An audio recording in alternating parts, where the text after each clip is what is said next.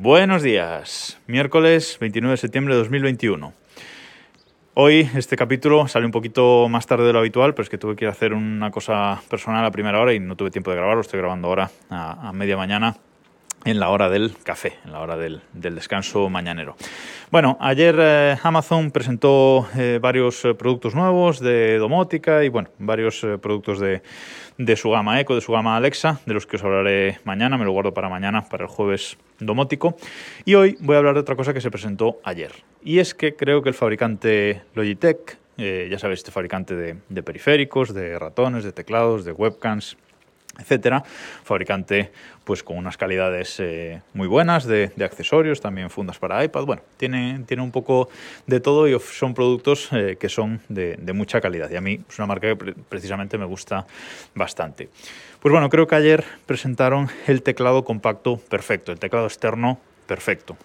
Logitech ya tenía un teclado denominado MX Case, que era un teclado completo, un teclado grande, con teclado numérico eh, a la derecha que ya eh, estaba muy bien, inalámbrico, retroiluminado, pero bueno, era un teclado completo y personalmente a mí no me gustan estos teclados eh, completos. Yo me gustan los teclados compactos, los teclados pequeños. En mi caso, pues yo tengo un teclado de Apple, de los antiguos, de los que llevan dos pilas eh, AA, que sigo utilizando a día de hoy, es el que utilizo hoy por hoy para trabajar y para todo eh, y sigue funcionando muy bien y, está genial. Y también tengo eh, un Logitech K380 que es de típico teclado cuyo color principal pues es así gris y las teclas del F1 al F3 pues la tiene, las tienen amarillo, que son tres teclas pues que nos permiten cambiar entre tres dispositivos eh, Bluetooth diferentes con el, que, con el que los queramos usar.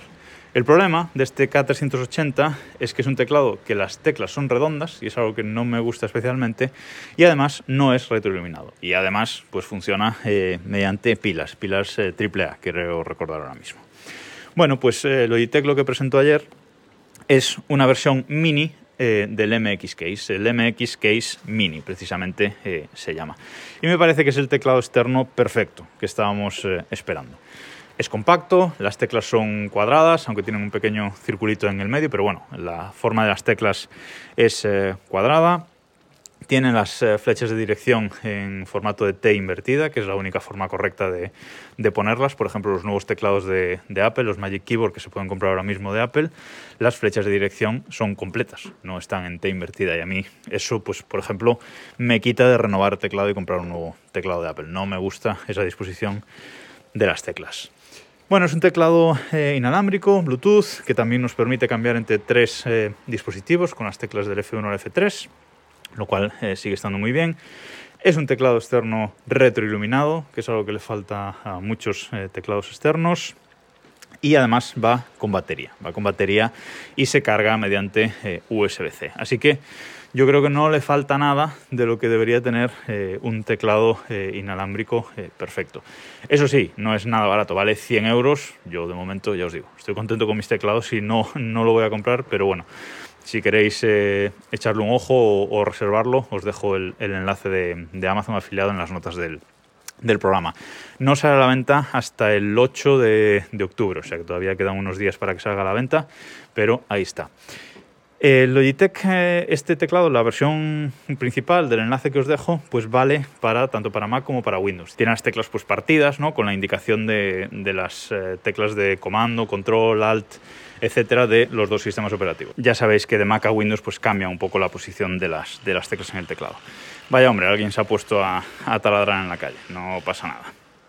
Mi amigo Diego ya me ha vuelto a insistir en que me deje de tonterías y teclados de membrana y me pase a los teclados eh, mecánicos. Pero realmente pues no es algo que, que me guste y que, y que, vaya a hacer. Y además, los teclados mecánicos tampoco existe a día de hoy un teclado mecánico con estas características. Es decir, eh, un teclado con la distribución de letras en castellano, con la distribución de letras para Mac, un teclado inalámbrico Bluetooth con batería y sobre todo retroiluminado. No existe, podéis buscarlo donde queráis, que no existe un teclado eh, mecánico con esas uh, características en formato compacto, etc. Así que no es un no rotundo para mí. Y aprovecho la ocasión, ya que este teclado se carga con USB-C, para comentar esa noticia de que la Unión Europea eh, pues va a obligar a partir de 2024 a todos los fabricantes de teléfonos móviles a que sus teléfonos móviles se carguen con USB-C. No solo en el extremo del cargador, sino en el extremo del eh, terminal.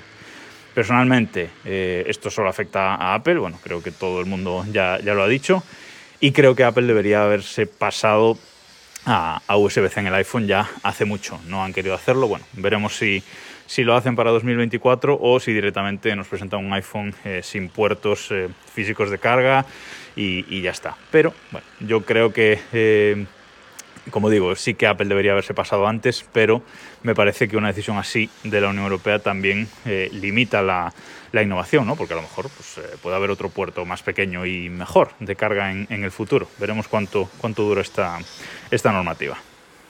Y nada más por hoy. Nos escuchamos mañana.